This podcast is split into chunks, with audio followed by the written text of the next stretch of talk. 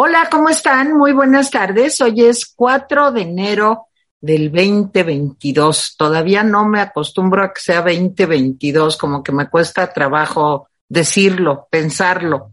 Pero bueno, ahí vamos, ahí vamos, se acerca el 2024, afortunadamente, y eso nos llena de alegría y entusiasmo. Bueno, pues aquí estamos los rapidines. Espero que hayan visto a Jaime Guerrero hoy en la mañana, a las 10 de la mañana, en esa labor heroica y titánica que hace todos los días de ver la mañanera y además de resumir las cinco noticias más importantes del día en estos tiempos donde no hay prácticamente más que las pues tonterías o mentiras del presidente, pues así como lo que te viene siendo mucha información, pues no hay. Pero ahí está Jaime, lo pueden ver todos los días a las 10 de la mañana aquí en nuestro canal de YouTube.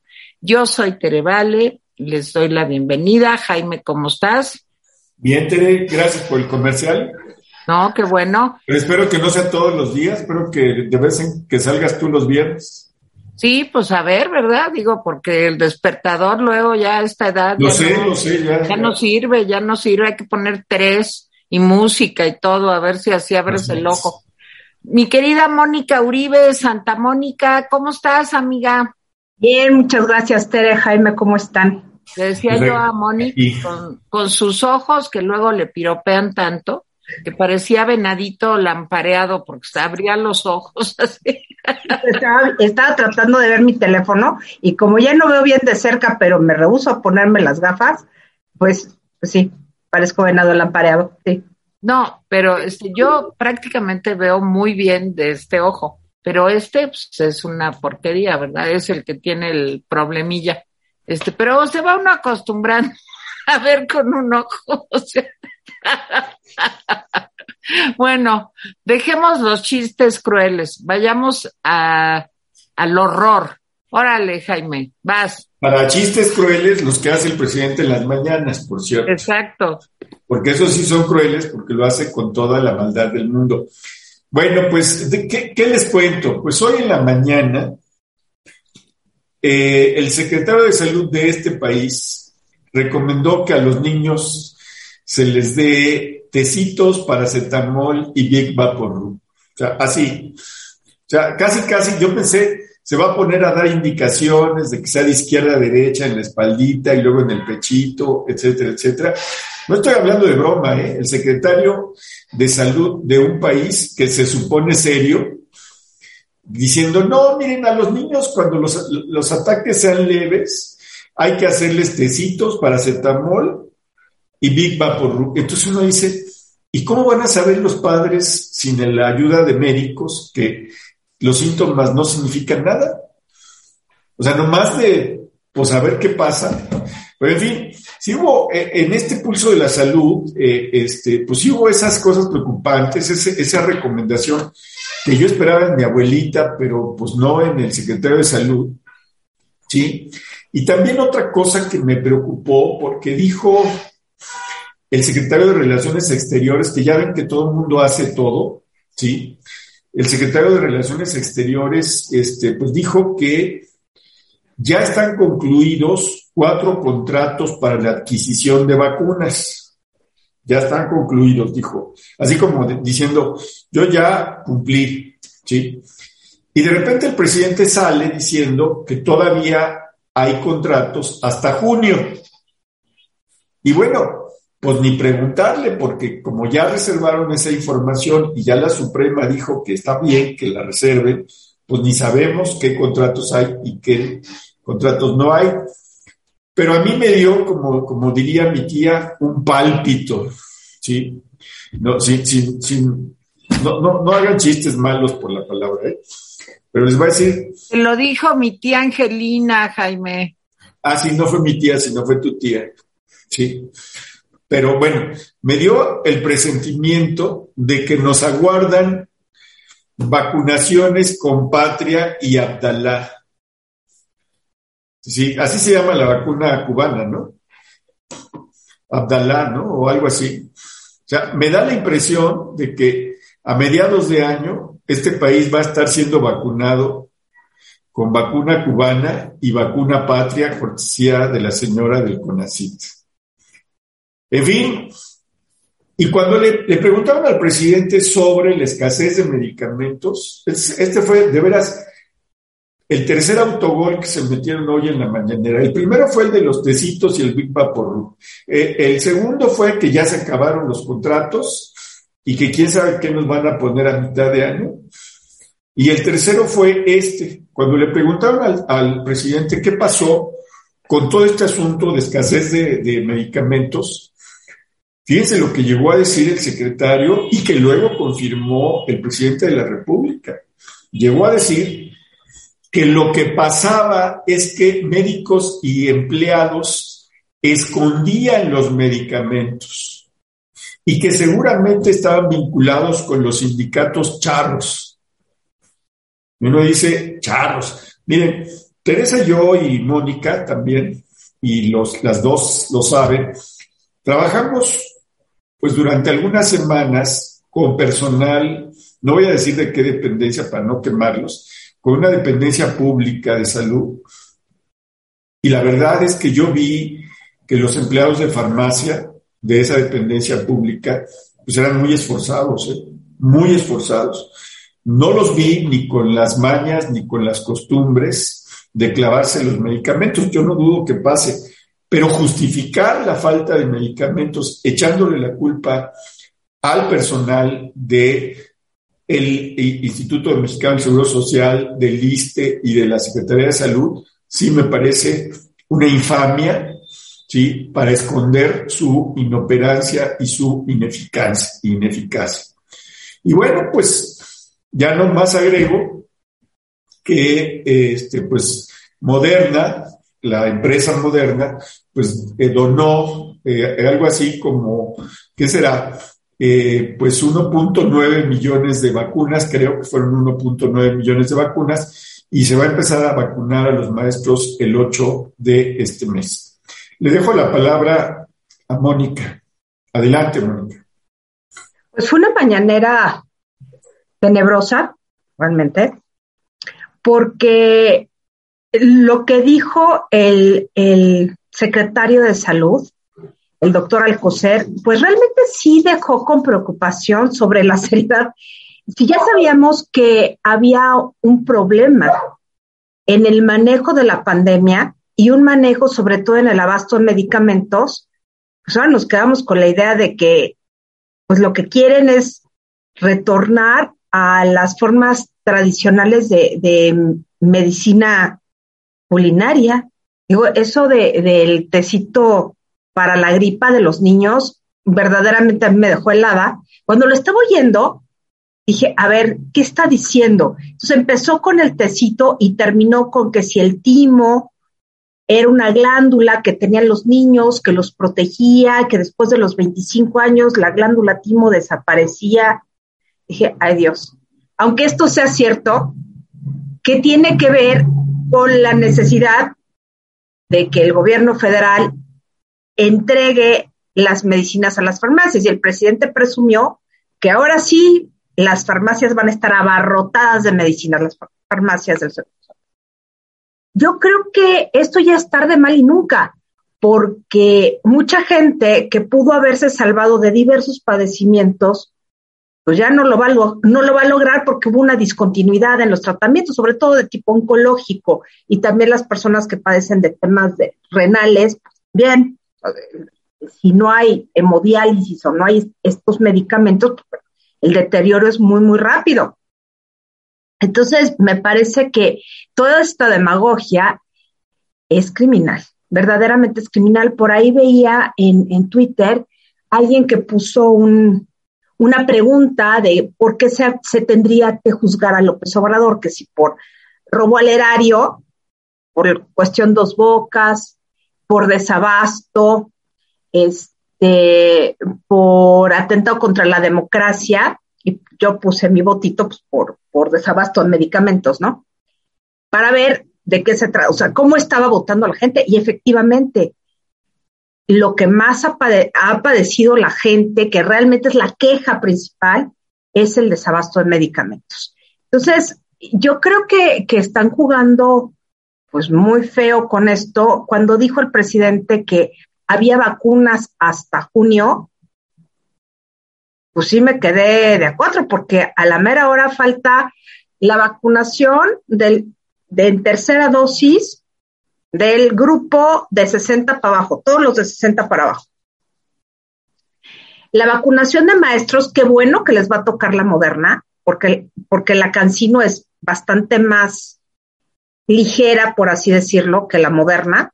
Eso pues fue una buena noticia, pero justo la cifra que dieron, 1.9 millones de vacunas, si no me equivoco, coincide más o menos con el padrón de maestros del Sindicato Nacional de Trabajadores de la Educación. Es decir, es la educación básica la que está protegiendo. ¿Y qué va a pasar con todos los profesores de educación superior que también les pusieron cancino? No sabemos. Esto verdaderamente nos lleva a pensar que eh, el gasto en salud se tiene programado hasta junio, julio, y que después está en el, en el tenor de Dios dirá. Y esto sí verdaderamente preocupa porque está la variante Omicron, se acaba de descubrir otra variante, me parece, si no me equivoco, espero no equivocarme, pero es una variante que descubrieron en Europa, me parece que Hungría, a lo mejor me equivoco. En, Francia, Mónica. Ah, en Marsella, efectivamente, fue en Marsella. Le pusieron el nombre, en las siglas del hospital IU, o sea, IUH. Ajá, sí, en Marsella fue. Este, ¿de, dónde? Bueno, mis relaciones entre Marsella y Hungría son un poco absurdas. Yo sí tengo una relación, pero es un poco absurda. Bueno, el, el tema es que Omicron es una variante quizá más débil y pues más, más correosa en términos de que se propaga muchísimo más fácil, están tratando de, mantener la calma poblacional, que es absurdo porque el presidente está pidiendo que, las personas de, las universidades ya regresen a, clases. ¿Por qué? si todos corremos el mismo riesgo. Y, e instando a los padres de familia que lleven a sus hijos a la escuela. Y ese es, ese es la, donde se engancha el discurso de, de, este, de Alcocer diciendo pues, que los niños están más protegidos que las personas mayores porque tienen timo. Timo es el que están haciendo estos con las vacunas. ¿Dónde están las vacunas? Lo que sospecha Jaime a mí me parece correcto. Este, supongo que pretenderán desarrollar la vacuna patria y la vacuna Abdalá o Abdala o como demonios se llame, que a la mera hora no sabemos si tienen todos los protocolos de investigación de otros laboratorios. me parece muchísimo más seria la rusa, la Sputnik, porque Gamaleya es, un gran centro de investigación. Pero con los recortes que ha habido en México, tratar de vendernos una vacuna que no sabemos ni siquiera cómo la han probado y que están poniendo en Twitter este, los anuncios para la gente que se quiera vacunar con patria, como parte de, pues de todo el proceso de, de, investigación y de acreditación de esa vacuna. A lo mejor funciona, pero por el momento me parece hasta como peligroso eh, dejar de comprar vacunas. O sea, ya no se va a comprar Pfizer porque ya se acabó el contrato con Pfizer, que pretenden que, que el COVAX, y yo no sé qué demonios está haciendo México en COVAX, porque se supone que es una economía fuerte. Se supone. Este, y, esa, y ese mecanismo de, Naciones Unidas está diseñada para, para países con, con, mucho menos desarrollo y mucho, muchos menos recursos, ¿no? Entonces, bueno, no fue buena noticia el manejo de la pandemia. Por supuesto, este, presumieron de los no sé cuántos, aquí lo apunté, eran algo así como, oh, eran como 288 millones de piezas en farmacias de aquí a abril, pues también incluyen los curitas, entonces sí, claro. no están haciendo mayor cosa, ¿no? Y por el otro lado, hay otro tema que parece importante, que es el de las remesas, que nuevamente el presidente pues está presumiendo de lo que no ha producido el país, ¿no? Que son los 46.834 millones de dólares que ingresaron al país por concepto de remesas. Esto pues habla de, de una economía que está estancada. Eh, tenemos dos problemas serios. Lo económico, estamos estancados, y por el otro lado tenemos el problema de, de una salud que no está garantizada. Por más que, que le quieren echar la culpa al neoliberalismo, que encontramos un, un sistema de salud peor que el sistema educativo por culpa de los neoliberales, ay, por favor, ya llevan tres años en el gobierno, ya, ¿no? Ya. Tere. Pues miren, eh, yo comentaba con Jaime en la mañana que platicábamos eh, telefónicamente, pues que a mí lo que me parece es que fue una mañanera llena de mentiras. Si diario dice mentiras el hombre, bueno, pues hoy sí estuvo muy fuerte. Primero no quiere aceptar que hay este COVID, que hay una ola, cuarta ola de COVID por el Omicron. O sea, siempre es como dicen en Venezuela, guabinoso. Guabinoso es como resbaloso, como los pescados, que los quieres atrapar y se, se zafan de tu mano. Bueno, el presidente es el rey de la guabinosidad. O sea, no lo puedes atrapar nunca porque le dices que si estamos viviendo la cuarta ola por el Omicron y te dice pues que quién sabe que por aquí, que por allá, pero el chiste es que no da información. El señor López Gatel no fue a la mañanera porque tiene una gripita, pero ya saben que dijo que, bueno, ya se sabrá que tiene López Gatel. Bueno, por favor, imagínense en esta época donde todo mundo desgraciadamente, cada vez más cerca tiene COVID. Yo les digo, yo tengo dos familiares cercanos que tuvieron el Omicron hace, todavía no salen de la cuarentena, están todavía encerrados en sus casas. Además, la nota de hoy es terrible en cuanto al número de contagios en Estados Unidos. Solo en Estados Unidos se dio un millón de contagios de veras, démonos cuenta de lo que estamos viviendo. Miren, es cierto, porque ya se han hecho investigaciones hasta donde va ahorita lo del Omicron, que al parecer, así lo digo, el Omicron no afecta más que la parte superior eh, del aparato respiratorio. Entonces, no ataca los pulmones, digamos, tan fuerte como lo hacía la Delta pero un millón de personas contagiadas en un día sí es realmente una cifra espeluznante. Nunca se había llegado a eso, ¿eh? Nunca. Es la primera vez que se llega a un millón de contagios en un país y ese país es Estados Unidos, nuestros vecinos. Nomás les quiero decir que aunque eh, afecte las vías respiratorias superiores, ¿sí? No quiere decir que no se vayan a poder saturar los hospitales, porque si hay un millón de personas que están contagiadas, ¿cuánto les parece bien que el 1% necesite atención eh, hospitalaria? Pues ya es una cantidad muy importante. Y esto mismo pues puede llegar a pasar en México. Yo no lo deseo, yo quiero que todos estemos bien. Le estoy comentando que mi familia ha sufrido ahorita en carne propia el problema del Omicron, pero caray, que el presidente trate de minimizar la importancia de un número de contagios como los que se están dando en México. Miren, otro dato, a ver si ahorita Jaime, que los tiene claritos, nos lo recuerda del número de contagios que hubo ayer al número de contagios que hubo la semana pasada, han aumentado. El número de muertes no, afortunadamente, pero el número de contagios va para arriba. La señora Sheinbaum el día de hoy dijo que la solución no es volver al confinamiento ni cerrar eh, los negocios.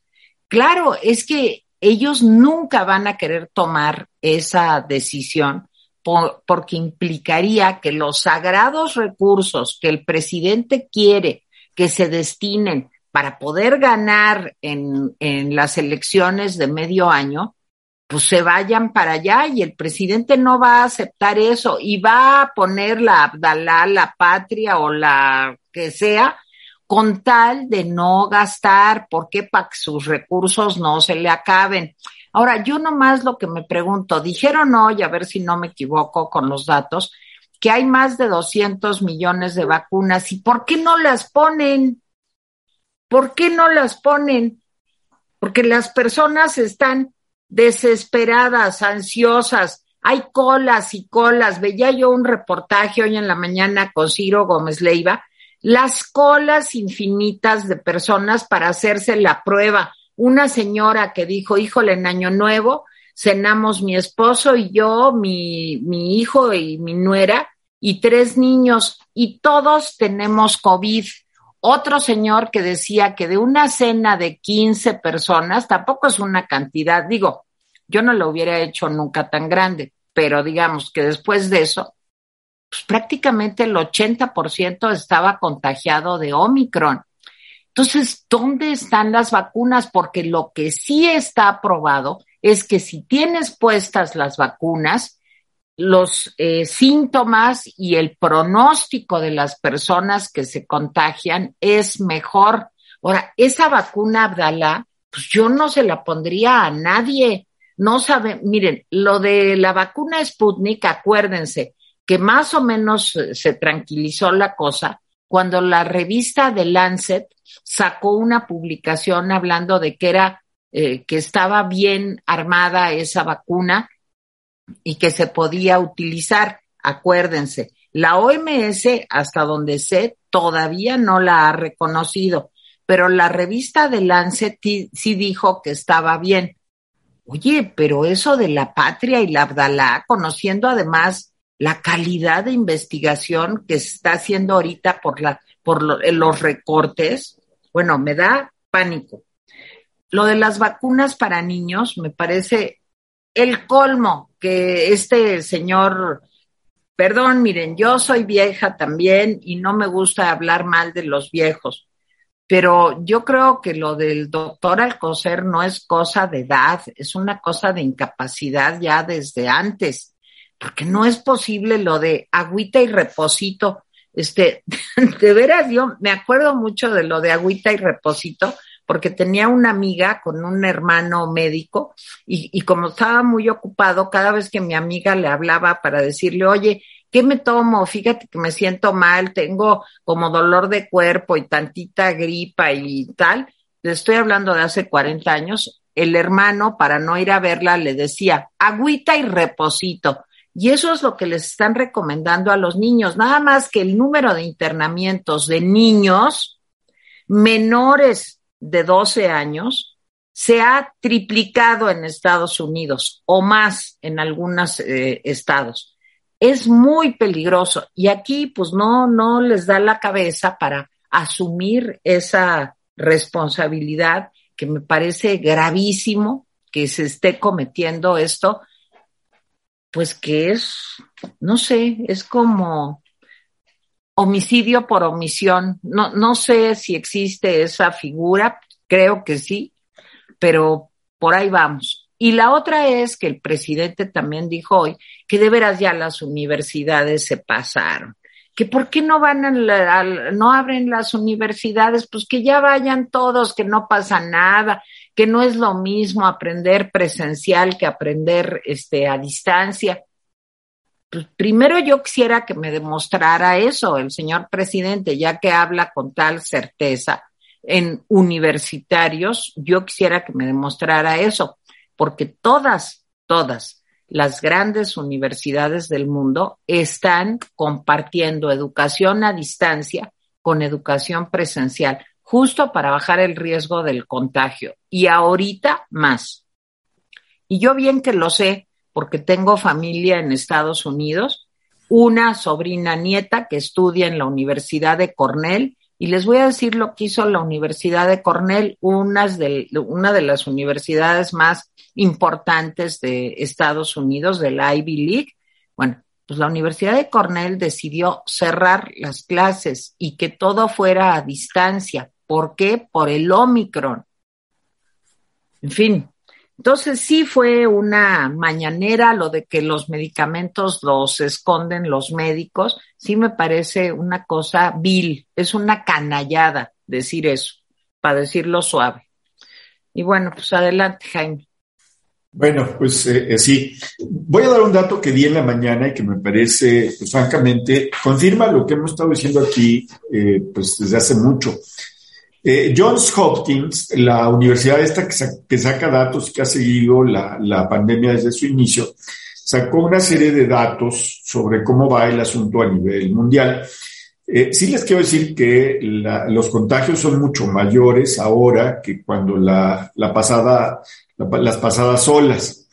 Sí, hay menos muertos, menos hospitalizados, pero más contagios. Eh, pero lo que dice eh, Johns Hopkins es lo siguiente. El índice de letalidad en el mundo es encabezado por Yemen, Yemen, que es un país chiquito. El segundo lugar es Perú, ¿sí? y el tercer lugar es México. ¿sí? Son los tres países en donde si eh, se contagian de COVID es probable, es más probable que en otros países que mueran. Tenemos un índice de letalidad de 7.7 según esta universidad, 7.7. Y en otro cuadro, en otro cuadro pone que en los últimos 28 días contabilizó la cantidad de muertes en los últimos 28 días perdón, y resulta que México está en décimo lugar, décimo, en 180 países, en décimo lugar, ¿sí? Muertos en los últimos 28 días. Bueno, y yo solamente para terminar, porque sí, sí, la mañanera fue, la verdad, llena de mentiras, como dice Tere, y pues una pérdida completa del tiempo. Se habló de Cuauhtémoc Gutiérrez de la Torre, este personaje oscuro, eh, eh, priista, no sé si sigue siendo del PRI, pero fue priista. Yo creo que Cuauhtémoc Gutiérrez de la Torre representa lo peor de la política, no solamente del PRI. Sí. Finalmente, eh, pues, las autoridades de la Ciudad de México lo arrestaron, lo están acusando de trata, lo están acusando de delitos relacionados con, ese, con esa situación, trata. Y bueno, su abogado dice que se está cometiendo una injusticia, y uno dice, bueno, bueno, una injusticia con Cuauhtémoc Gutiérrez de la Torre, y que todo es en grado de tentativa, y que por lo tanto no se cometieron los delitos. Bueno, dejemos la parte jurídica. Le preguntaba al presidente que cuál era su opinión. Y cuando habló el presidente y luego lo vi reflejado en la prensa, dije, pues esto no fue lo que dijo, porque la prensa dice que el presidente señaló que se cumpla la ley y que no haya privilegios, ¿sí? Eh, de acuerdo al principio liberal, dice el presidente. Pero no, el presidente antes de decir eso, escabulló el bulto, como dice Teresa, eh, fue guabinoso, como que no le quería entrar al asunto hasta que finalmente dijo, bueno, pues que se cumpla la ley y la ley está en manos de las autoridades de la Ciudad de México. Nomás les doy un pequeño detalle. Si se habla de Cuauhtémoc Gutiérrez de la Torre, ¿sí? El presidente debió hablar de varios temas relacionados. Primero, la violencia de género. No habló de la violencia de género. Segundo, del problema enorme de trata que tenemos en este país, sobre, todo, sobre todo de trata de menores de edad y de mujeres. ¿Sí? Debió hablar, ¿sí? El presidente y debió condenar también no solamente el asunto de la violencia de género, ¿sí? Y del el problema de trata, sino del poder que se tiene desde la política, ¿sí? para, pues, escabullir el bulto cuando hay situaciones de pedofilia. De nada eso habló el presidente. ¿Por qué? Porque el tema de mujeres y todo lo que tiene que ver con violencia de género, violencia de menores, ¿sí? Eso al presidente le tiene sin cuidado, sin cuidado. Y sobre el ofrecimiento este, de asilo para, para Julian Assange, a mí me parece bien que se le ofrezca asilo. Me parece que Wikileaks pues, contribuyó un poco, eh, un poco, porque me parece que la madeja era bastante más gruesa, para conocer una serie de cosas. Mi opinión personal sobre este ofrecimiento del presidente para que se venga a asilar aquí es que lo hace para la prensa, no lo hace porque le interese, no, le no lo hace porque esté muy comprometido con la verdad, no lo hace por eso. A mí, a mí me encantaría que el presidente, eh, así que le preguntaran sin que le prepararan nada, qué es Wikileaks, qué reveló Wikileaks aquí en México, y yo les aseguro, no tiene ni idea el presidente de eso. Yo con esto termino mi participación. Mónica. Moni. Voy a retomar el asunto de Cuauhtémoc Gutiérrez de la Torre. Creo que, em, que sí es, hay que seguir este personaje porque siempre se supo que había delitos ahí. Lo interesante del caso es que si comparamos las críticas que, que se hacen a la impartición de justicia en un caso y otro, es patético. López Obrador se ensaña con sus enemigos políticos. Yo creo que, que Gutiérrez de la Torre no es su enemigo político en sí y por eso no lo condenó y por eso finalmente eh, trató de escabullir el bulto y nada más se fue con la, con la cuestión muy formal de decir pues que, el, que la justicia y la investigación y tarará pero hay casos, y el caso más claro es el de Rosario Robles, en donde se ve claramente la mano del presidente en contra de sus enemigos. Y esto hay que conectarlo con otro tema, pero en fin, el punto es que Gutiérrez de la Torre representa lo más retrógrado, lo más bajo, lo más atávico de ese PRI que parece que está regresando pero disfrazado de morena. Y eso nos deja ver que el presidente pues no se atreve a condenar a Gutiérrez de la Torre en una imparcialidad Ahora, yo ayer mencionaba que sí me molestó lo de Juliana Assange por una razón muy sencilla. Sí, coincido con Jaime en que, en que es para, para vender imagen a nivel externo, pero ¿cómo es posible que en México estén matando periodistas, que haya tantos problemas de libertad de expresión y salga con la babosada que quiere darle a Silva Sánchez? Ay, por favor. O sea, verdaderamente, entre la indignación y el ridículo, ya, ya no se sabe qué, qué es peor. O sea, la indignación que provoca lo que dice el presidente y el ridículo que está haciendo. Otro tema que me, que me parece importante de la mañanera de hoy que lo mencionó, lo mencionaron tanto Jaime como, eh, como Tere, que es el tema de la asignatura pendiente, que es el combate a la corrupción en el sector salud. Efectivamente, es de quinta que le echen la culpa a médicos y a responsables de farmacia de la falta del abastecimiento y que digan que, se están robando los medicamentos. Ay, por favor, ¿cómo es posible que sean tan ruines?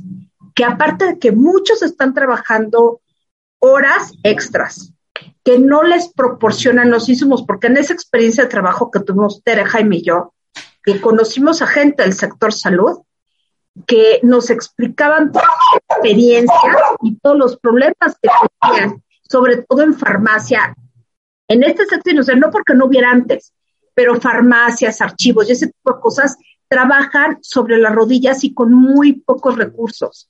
¿Cómo es posible que siempre se estén ensañando con la más baja de la cadena?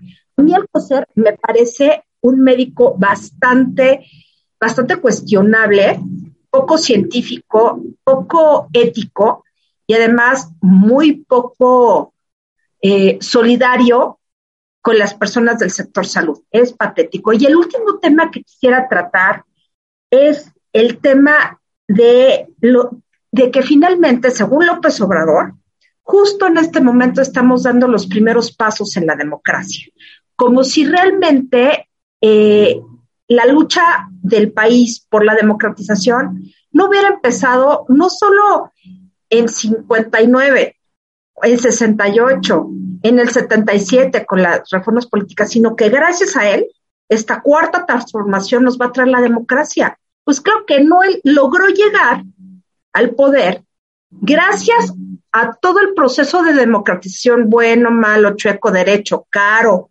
barato, este, con fallas, como ustedes quieran, pero un verdadero proceso de democratización, incluso un cambio en la cultura política que a lo mejor no es un cambio total, no, no es una democracia clásica, es muy afina a la cultura mexicana, que tiene sus bemoles, pero existe. Y este lo está negando diciendo que apenas en este momento se está viviendo un, pues una primavera democrática, por así decirlo, es realmente una vacilada, pero no solo eso. Se atrevió a decir que los opositores y los adversarios quieren intervenir en los procesos de selección internos de Morena y que esto con referencia a, a Ricardo Monreal, que realmente ya ha expresado de manera pública su desazón frente a todos los problemas internos que hay en Morena. Y justo ahorita me acaba de llegar la información que en diversas encuestas el que va punteando como candidato o precandidato favorito es Marcelo Ebrard. Y bueno, esto es un tema que al presidente no le debe gustar porque finalmente Claudia Sheinbaum pues es su delfina y no está jalando como él quisiera. Pero el presidente se pronunció así clara y abiertamente en contra del tapadismo y que eso, bueno, está bien, finalmente el, tema del tapado es un tema del sistema político mexicano revolucionario clásico. Pero se atrevió a decir que él está en favor de elegir a los candidatos por encuestas. O sea, las encuestas en lugar del voto directo, ¿cómo? O sea, está interviniendo en una situación que ya no le compete. Entonces, él quiere proponer que todo el mundo, todos los partidos, todo el sistema político, haga encuestas para elegir a sus candidatos. ¿Qué le pasa? ¿Qué le pasa? Realmente esto está generando un conflicto interno y ya tenemos, por ejemplo, el caso de, esta cantante que ahora es senadora Hart, es Susana. Susana Hart, que pues por encuesta pues ya la sacaron de la jugada para ser gobernadora de Oaxaca. Está Salomón Jara, o no sé cómo se llama, Jara, que, realmente se la llevó por encuesta. Pero es justo las encuestas, la tómbola, pues lo que sigue es la pirinola. Y eso es como López Obrador concibe los procesos democráticos. Es verdaderamente asombroso el nivel de incertidumbre al que está metiendo al sistema político, sobre todo por ese ataque a las instituciones que es pertinaz y que, este, que sí está desgastando el sistema. Y todos estos resortes de respuesta, pues finalmente ya están resintiendo todos estos embates que, que son a través, pues, de, de mentiras, de las mentiras diarias, del discursito, pues, populista atarantado de todos los días en contra de las instituciones y sobre todo de cerrarles el grifo del presupuesto. Eso es lo que, lo que los está llevando, y no solamente a las instituciones políticas, también a las instituciones educativas, que es lo que estamos viendo como novedad de fines y principio de año. Entonces, sí estamos ante una situación complicada, un presidente que está decidido a quedarse con todas las canicas y a sacar a todos los jugadores de su juego de canicas. Tere. Eh, miren, yo creo que el presidente siente una, digo, es horrible lo que voy a decir, pero una, un placer culposo en defender a los violadores y a los, eh, en fin, a, personas que hacen esto. ¿Por qué lo digo? Acuérdense de Félix Salgado Macedonio. También lo defendió contra viento y marea.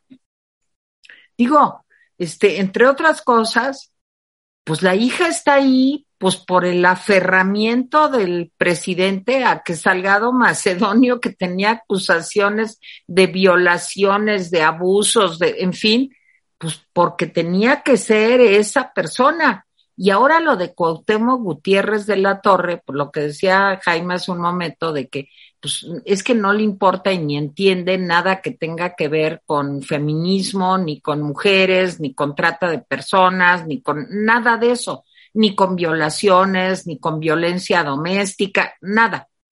Y tiene una predilección, digamos, sus amiguitos son esos. Ahora, lo de Cuauhtémoc Gutiérrez de la Torre, y a ver, a lo mejor ustedes no saben, pero Jaime fue diputado cuando Cuauhtémoc Gutiérrez de la Torre era también diputado. Y Jaime lo conoció bien. Y yo me acuerdo de aquellos remotos años en la legislatura, aquí en la asamblea entonces, de 2000 a 2003, si no recuerdo mal, pues de la cantidad de trapacerías que hacía este señor y que Jaime y también Miguel González Compeán, que también era diputado en aquella época por el Partido Democracia Social, eh, pues vieron. Ahora, ¿qué le pasa al presidente? Le pasa algo muy sencillo con Cuauhtémoc Gutiérrez de la Torre. Cuauhtémoc Gutiérrez de la Torre llega a apoderarse del PRI de la Ciudad de México y en buena medida parte de los logros, de los triunfos que tuvo el PRD en aquel entonces, ¿sí? Al que pertenecía en aquel entonces López Obrador, pues se debieron a la complacencia y, facilidades que le dio Cuauhtémoc Gutiérrez de la Torre. ¿Cómo lo va a abandonar ahorita? Si el triunfo de Andrés Manuel en la Ciudad de México también, no digo que sea el único factor, pero también estuvo montado en la eh, complacencia del señor Cuauhtémoc Gutiérrez de la Torre cuando era eh, presidente del PRI aquí en la Ciudad de México y le puso la mesa pues para que se sirviera. Entonces, bueno, hay cosas muy de fondo no solamente esta interpretación, digamos, casi psicoanalítica, ya saben que yo no le entiendo a esas cosas, pero de que siempre defiende a los violadores como Salgado Macedonio, como este señor, sino también hay una razón política de por medio y que, y que Jaime nos cuente, porque él lo vivió en primera persona. Y me acuerdo, nunca olvidaré un día que me contó Jaime una anécdota que no voy a contar aquí, pues de del señor eh, Cuauhtémoc Gutiérrez de la Torre, pues tratando de, de sumar a Jaime a sus redes. ¿Saben quién realmente eh, sufrió, eh, combatió hasta donde pudo a este señor? María de los Ángeles Moreno, una mujer a quienes queremos y respetamos muchos, Jaime y yo, desde luego, eh, durante toda su vida, fue una mujer impecable, fue una mujer correcta, honesta, trabajadora, y ella vio cómo realmente el señor eh, Cuauhtémoc Gutiérrez de la Torre, pues cambiaba desde dentro, digamos, al PRI, pues para poder negociar con López Obrador. Entonces sí hay una historia vieja ahí, eh, que vale la pena que recordemos. El otro tema que yo quiero tocar es el de Monreal, a propósito además de una entrevista que acabamos de hacer eh, Jaime y yo a Manuel García Estrada, el hijo del rayo. Eh, él es un youtuber eh, muy fuerte, muy importante y aparte es nuestro amigo que Ustedes saben que él tenía un café que nos gustaba muchísimo, que era el Rococó en la colonia Condesa. Cuando empezó el rollo de la pandemia y todo empezó a cambiar, pues desgraciadamente quebró el Rococó y él se fue a vivir a Veracruz. Muy decepcionado ya desde entonces de Morena. Él fue militante de Morena durante mucho tiempo. Y finalmente, el día de hoy, yo quisiera de veras recomendarles que oigan la entrevista donde nos cuenta qué es lo que está pasando con el señor eh, gobernador de Veracruz, el señor Cuitláhuac, híjole, se me fue el apellido, ya ven García. García, ¿sí? ¿Y qué está pasando también con Monreal? Porque hoy el presidente en la mañanera dijo que este, pues que Monreal, pues que no tiene razón, que no hay divisiones en Morena, y que eso tiene que ver con lo que decía Moni de los tapados y demás, que todo va a ser por encuestas. o sea, pero mira, Moni, a mí no me importaría que fuera por encuestas, si fueran encuestas, encuestas, pero es que no son encuestas, es la voluntad del señor enmascarada de una encuesta. ¿Por qué no hace primarias como hacen en Estados Unidos y en otros países? ¿Eso no le gusta? Porque no aprueba si hacen primarias. Exacto, pues claro. Porque no le entiende la democracia, ni entiende los sistemas electorales de partidos, ni nada, no entiende nada. No, no, pues sí entiende muy bien, es todo para el vencedor. Eso sí lo entiende perfecto, perfecto. Acuérdense que eh, Guadalupe Acosta Naranjo está ahora trabajando en un movimiento justo para proponer que a través de primarias se llegue a la selección de los candidatos. Al presidente eso no le conviene. El presidente quiere que sean sus encuestas. ¿No se acuerdan de un señor también mayorcito que hizo la encuesta del aeropuerto de Texcoco? No sabía ni a cuántos había entrevistado, ni qué datos, ni qué validez, ni qué confiabilidad, ni nada. Nomás era para que dijera lo que quería el señor. Entonces, claro, pues el método de las encuestas es buenísimo. Oigan, la entrevista la vamos a subir hoy en la noche con eh, Manuel García Estrada, el hijo del rayo, para que sepan qué está pasando en Veracruz. Jaime en Veracruz y con Monreal. Sí.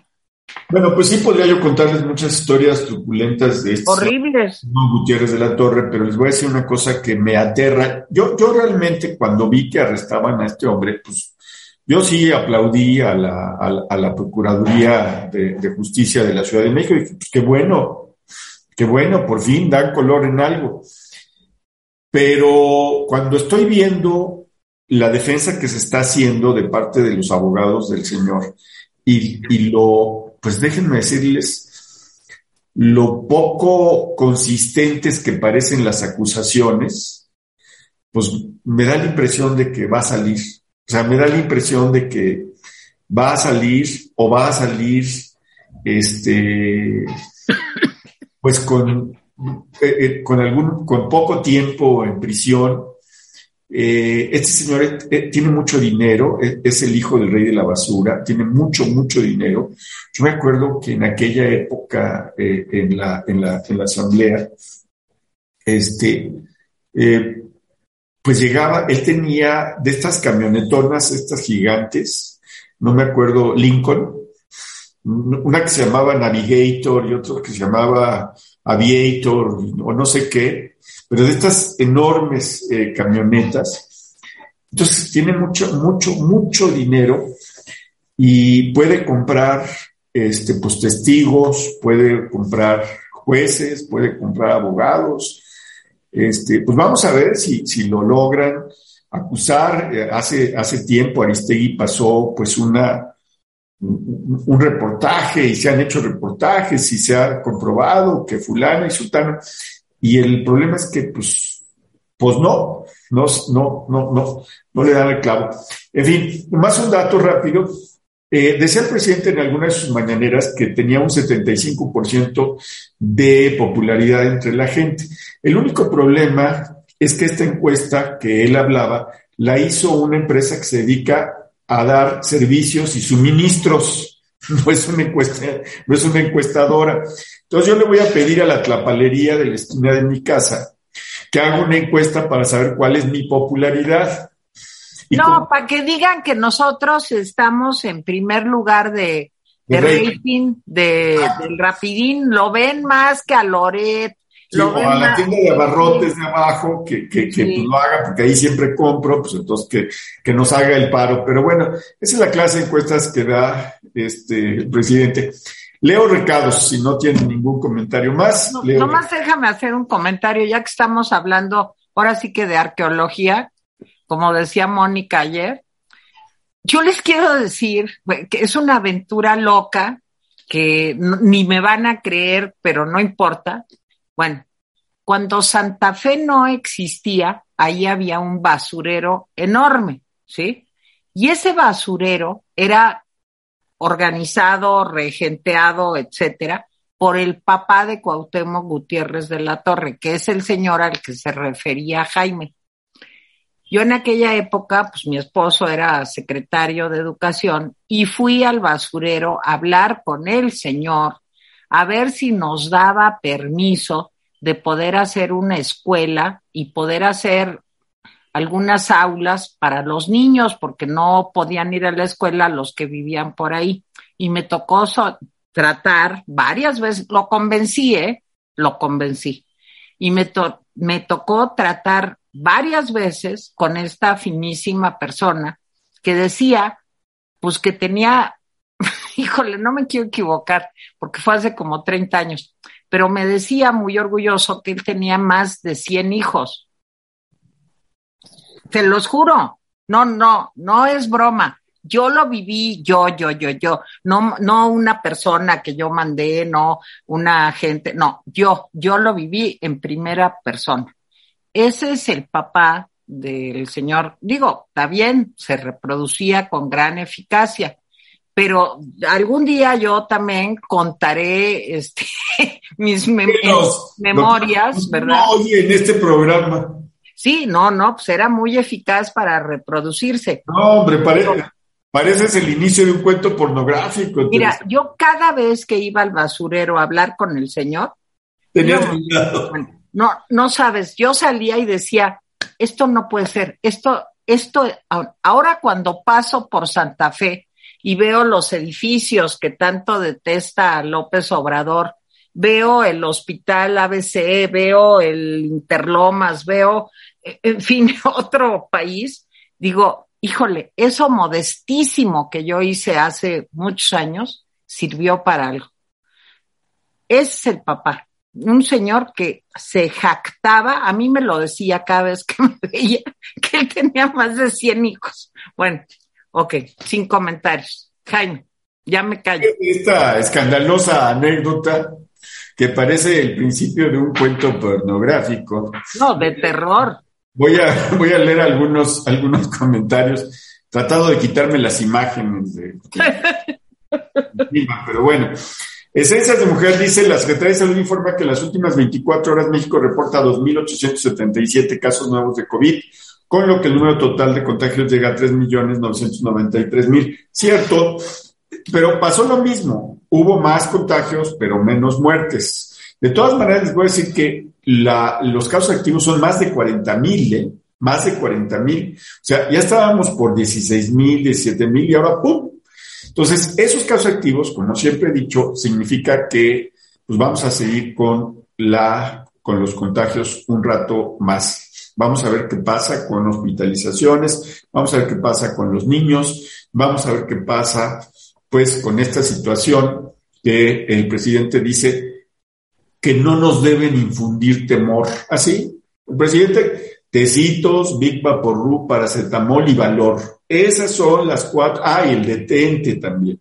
Esas son cinco recomendaciones del presidente para combatir el COVID. Maribel Pineda, un amiguito de mi sobrino de 10 años se le complicó, estuvo hospitalizado, requirió plaquetas y le quedaron secuelas. Puro incompetente en salud están en este sexenio. Maribel pues, tiene toda la razón. Nelly Esther Giraldo Daza, el retiro del caso lo debe hacer quien hizo la demanda y hasta ahora no ha hecho el desistimiento por escrito ante la Corte, por lo tanto sigue su curso. Patricia Sánchez dice, en la Universidad Autónoma de Guadalajara sí tenemos la carrera de antropología, es una universidad privada. Sí, lo que también hablamos es arqueología. Chivo Martínez, ya fueron capaces de meterse con mi Big Rub, que es lo que me sacó adelante cuando nos enfermábamos de gripa, y mi papichi y mamichi nos lo ponían y sus caricias se sentían muy bien. Sí, era una gran cosa el Big Rub de Woods. Sí, este, tampoco servía para la peste negra y palévola tampoco sirve el Big Vaporru. Pero se siente bien que te Lamentablemente, como diría el doctor Alcocer. No, no, el doctor Alcocer lo recomienda casi para cualquier... Para cualquier cosa. es como la pomada de la campana, más o menos. Así es. Y hay una de una vaca, hay una pomada de vaca que... ya, están ustedes muy... muy Oye, y una china, también hay una pomada La pomada del tigre para quitar dolores de cabeza. La pomada del tigre, exacto. Ya se están metiendo con mis pomadas. Ya. Lorena Macías, ¿alguien sabe cuándo van a poner la segunda dosis a los adolescentes de 15 y 17 en Cuautitlán Izcalli? Ya se cumplió el plazo. Pues te voy a decir una mala noticia, Lorena. Nadie sabe, nadie supo. Nadie supo. Nadie supo, sí. Dice el presidente que sí, pero no te dice cuándo. Sergio Salas, buenas tardes. Yo creo que ya es suficiente de mentiras de este gobierno farsante. Hay que ser reales, ya no hay dinero, es por eso su evasión de los problemas. Ya se agotó. Sí, no hay dinero. Efectivamente, ya no hay dinero. Guadalupe Flores, el secretario de Salud dijo lo del tecito porque México ya no es de las primeras 15 economías del mundo. Pues sí, Nelly Esther Giraldo Daza, sea como sea, aprovechen la revocación porque al final de los tres años México no existirá. Olvídense del ego del doble K y defiendan al país. Dani Pau, la vacunación de los maestros tiene más de seis meses. ¿No deberían de ponerles un esquema completo? La respuesta, Dani, es sí. Claro, y no la cancino. No se empezaron a vacunar con una sola dosis, porque se supone que era una sola dosis en marzo, abril y mayo. Entonces, hace rato que se les pasó el refuerzo. Sí, el refuerzo debe haber sido en octubre, cuando muy tarde. No, noviembre y diciembre. Y se los van a empezar a poner apenas en enero. Bueno, Itzel Guerra, ¿será que el señor López Obrador se da cuenta que pudo haber sido un humano adorado en su país, que es México, y lo tiró al caño por su ignorancia, terquedad, mitomanía, narcisismo, etcétera? Irma Stover, lo que pasa es que no quieren comprar medicamentos y por eso se inventan de todo. Irma, tienes parte de razón, gran parte de razón. Jorge Vázquez P. Saludos rapidines. A este orate lo va a juzgar la historia como a los criminales de guerra de la Segunda Guerra Mundial. Loco. Ojalá. Marta Montero, si solo, le, eh, si solo eso les faltaba, que los médicos tuvieran la culpa del desabasto, pues sí. Día San Ciprián, ya hay otra cepa en Francia y más contagiosa que Omicron. Pero yo leí que la OMS había dicho que, pues, que no estaba muy segura de eso. No sé si ustedes oyeron eso, Mónica y, Teresa. ¿Qué? ¿Que era más contagiosa? La OMS que decía que calma, que todavía estaba analizando la cosa.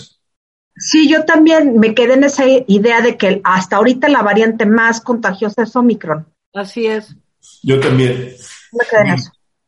Este, Astrea HTT. No sé si sirva mi ejemplo. Yo estuve a distancia en Sabatino. Para mí es relajado. En mi caso me permite centrarme en lo que hago. Pero también soy el único estudiante del curso de informática. En Mari Carmen MB. Buenas tardes, rapidines. Saludos desde Saltillo. Feliz año 2022 para todo lo que sea un año muy bendecido, lleno de cosas buenas para todos. Te mandamos también un abrazo, Mari Carmen. Y gracias. Alfonso Totti, tienen ustedes razón, Mónica, cuando un profesionista acepta un trabajo ya comenzado, hace una evaluación y un programa de continuidad de los trabajos y cuando es asignado el trabajo comienza su ejecución. Y no está quejando todo el tiempo de que así se lo dejaron, ¿no? Ay, sí, ya. Margarita Vera España dice, hola, rapidines, bendecido año para todos. Tere, todo, todo cuarto año estuve esperando mi cumpleaños para que me cantaras y cayó en domingo y vacaciones. Aunque sea, salúdenme, porfa, los quiero mucho. Saluda a Margarita España. Tere, El nombre completo no lo escuché bien. Margarita Vera España. Margarita, está linda la mar, Margarita. Margarita, Margarita. Margarita. Y Tonito Agrio dice, buenas tardes a todos en el chat, llego tarde, pero ahorita lo escucho desde el principio. Gracias, Lomito. Saludos. Fernando Esparza Monroy, lo que quiere el moped de Palacio. Ay, no, a los pobres mopeds no los metan en este ajo por piedad. Si no, Mónica se puede violentar. Sí, me puedo poner violenta. La rana René. los mopeds a Mónica, por favor. no, por favor. De Palacio es que los ciudadanos no se atiendan con médicos, que se atiendan con chamanes y curanderos, merolicos y baños de humo de copal. No, lo que no quieren es que lleven a los niños a los hospitales y sus estadísticas se alteren. Se alteren, claro. Por ahí va el asunto. Solk TZ es el mismo que a sus nietos no les aconsejaría ponerse la vacuna. Exacto, es el secretario. Doctor de mente limitada, siendo ex doctor de cabecera de este mandatario, ¿qué más se podría esperar? Es que mira, la verdad es que son médicos como de 1865. Yo me acuerdo de lo que el viento se llevó esa película tan repudiada últimamente que a mí me tan bonita. Este, y acuérdense cuando estaba el campo así en la guerra de secesión y los médicos estaban con un serrucho cortándole las piernas y para que aguantaran el dolor les daban a morder algo en la boca y les daban una botella de alcohol en esa época vivimos. O sea, en esa época vivimos. De esa época es el doctor Alcocer. Entonces, pañitos calientes. Acuérdense que en todas las películas de esas épocas, lo único que pedían, una mujer iba a parir y decían, traigan una olla con agua caliente y unos trapos. No sé para qué eran, pero eso era como la gran cosa y seguimos en ese momento. Está en ese momento el doctor Alcocer, bueno, López Gatel, pues ya, ¿para qué decimos, verdad? Y Beth Lunga dice, hola, es cierto, a mi amiga que tiene que tener su quimioterapia en el hospital de Pemex, le dijeron que no hay medicamento que llamara para saber en dos días. Es lamentable lo que está pasando en México. Rosario Herrera González, buenas tardes, rapidines. Es un gusto volver a la normalidad escuchando sus comentarios respecto a la información del día a día. Saúl Vargas, mi hija estudia NUCLA aquí en Los Ángeles y sí están en distancia, pues sí. Claro. Y creo que quiere a, a, Julian Assange es ver en qué se puede meter, en investigar y meterse en las redes. Total, para usarlo. Pues no creo, ¿eh? No, no le da el cerebro para tanto. No, no es tan estratega. De veras, en serio, yo creo que nomás es un posicionamiento, pues para decir, ya ven que yo estoy en la vanguardia. O sea, de, veras, o sea, no. En serio, si le preguntan qué fueron los Wikileaks, qué descubrieron los Wikileaks, no sabe, eso no lo va a saber. Sí, Jorge Vázquez P. También Gibran Ramírez empezó a revelar al proceso electoral interno usado en Morena y ese tipo era amloísta de hueso colorado. Huele el próximo rompimiento interno. Pero no solo Gibran y Susana Harper, a lo largo de todo el país, en los seis estados en donde va a haber elecciones, hay un montón de gente que dice nos usaron para candidatos que ya tenían designados. Eso es lo que están diciendo. ¿eh? Process Server. Chéquense aquí en YouTube los antipremos de Visual Politic prestigioso analista europeo en español, Andrés Manuel López Obrador, considerado como el peor gobernante a nivel mundial. Lo creo perfectamente. Alfredo Curiel, son distracciones para generar falsos dilemas y distraernos de los temas realmente relevantes. Héctor B., ya sé que no van a leer mi comentario, pero ya esto del coronavirus, dice, solo se va a solucionar con la inmunidad natural y las vacunas. Virgen, Virgen, Sagrado Corazón de Jesús. Miren, para llegar a la inmunidad eh, de borregos o como se llame, de, no, no me acuerdo. Rebaño, de rebaño. De rebaño. Se necesitaría que al mismo tiempo el 70% de la población mundial, no lo digo yo, ¿eh? lo dice la OMS, que al mismo tiempo el 70% de la población mundial, que somos más de 7 mil millones de personas, estuvieran todos vacunados con la doble dosis. ¿Creen ustedes que pronto estaremos en eso cuando en promedio en África el porcentaje de doble vacunados, escuchen, es de el 3% en África? No más piensen eso. ¿Cómo vamos a lograr eso? Y en un mundo donde viajan de un lado a otro en 48 horas puedes estar en Sudáfrica y en Nueva York o en menos. Entonces, ¿cómo vamos a lograr la, la inmunidad de borregos, digo yo, de rebaño o como se llame? No, no, porque somos incapaces de ponernos de acuerdo, incapaces los seres humanos. Miren, vean la película Don't Look Up de veras, véanla, está en Netflix. Se van a reír porque es una sátira de, de cómo los gobiernos y los ciudadanos también, pues vemos cómo se avecina el fin del mundo y no hacemos nada. Decimos que no es cierto o que ya merito o que te pongas vaporru o que de veras vean Don't Look Up. Es con Leonardo de, DiCaprio. Sale, sale Meryl Streep en el papel de Donald Trump. De veras, véanla, véanla. O de Andrés Manuel López Obrador, también puede ser Meryl, y en el papel de Andrés Manuel López Obrador, Meryl Streep. Véanla. Bueno, a ver, este, saludos desde el Estado de México, nos manda saludos del Estado de México, Alemania, Suecia, Suiza, Suecia, fíjense, ya son las Texas, Colombia, Francia, Orizaba, Dallas, Tijuana, Hermosillo, Veracruz, Michoacán, Saltillo y España. Eh, Irma Stover nos cuenta que su mamá ya está mejor de salud. Qué bueno, Irma. Qué bueno. Qué bueno, Irma. También en Alemania les ha pegado muy fuerte. Le, da, le doy las gracias a José, a Karina, a Arturo, a su Mar, a Maestra Geek y a todos los que nos donaron. Gracias por la información, Gabriela Guerrero. ¿Algo, algo que decir al último? ¿O callen Yo, sí, mañana hay plática a las seis de la tarde sobre la Epifanía, Reyes Magos y lo mismo el domingo, por si gusta. Está, muy está en la cajita. Mañana a las seis de la tarde. Seis de la tarde, Zoom. Está la información en Facebook, en mi Facebook y en mi Twitter, Leire 1966. Y le vamos a pedir a Gabriela que lo ponga en la cajita. a ver, Jaime, eh, y hoy en la noche, cuéntanos. A ver, hoy en la noche vamos a tener un programa de análisis rápido, como de 10 minutos. Ayer hicimos uno este, medio aguado, Teresita y yo, porque estábamos, este, pues como, ahora sí como venados lampareados porque estamos arrancando este ejercicio. Pero a medida que vayamos, vamos a estar. Este, Verán, en dos, tres años va a ser un gran programa. Este, pues nos vamos a poner como navajas eh, y vamos a ser muy puntillosos con los análisis. Este, en fin, pues sí, hoy a las, a las nueve de la noche, véanos eh, si quieren oír el análisis de las notas del día. Eh, hay pues, algunos temas sobre la mesa, ya lo hemos platicado Tere y yo, está lo del Omicron, pero ya lo tratamos hoy en abundancia aquí en el Rapidín.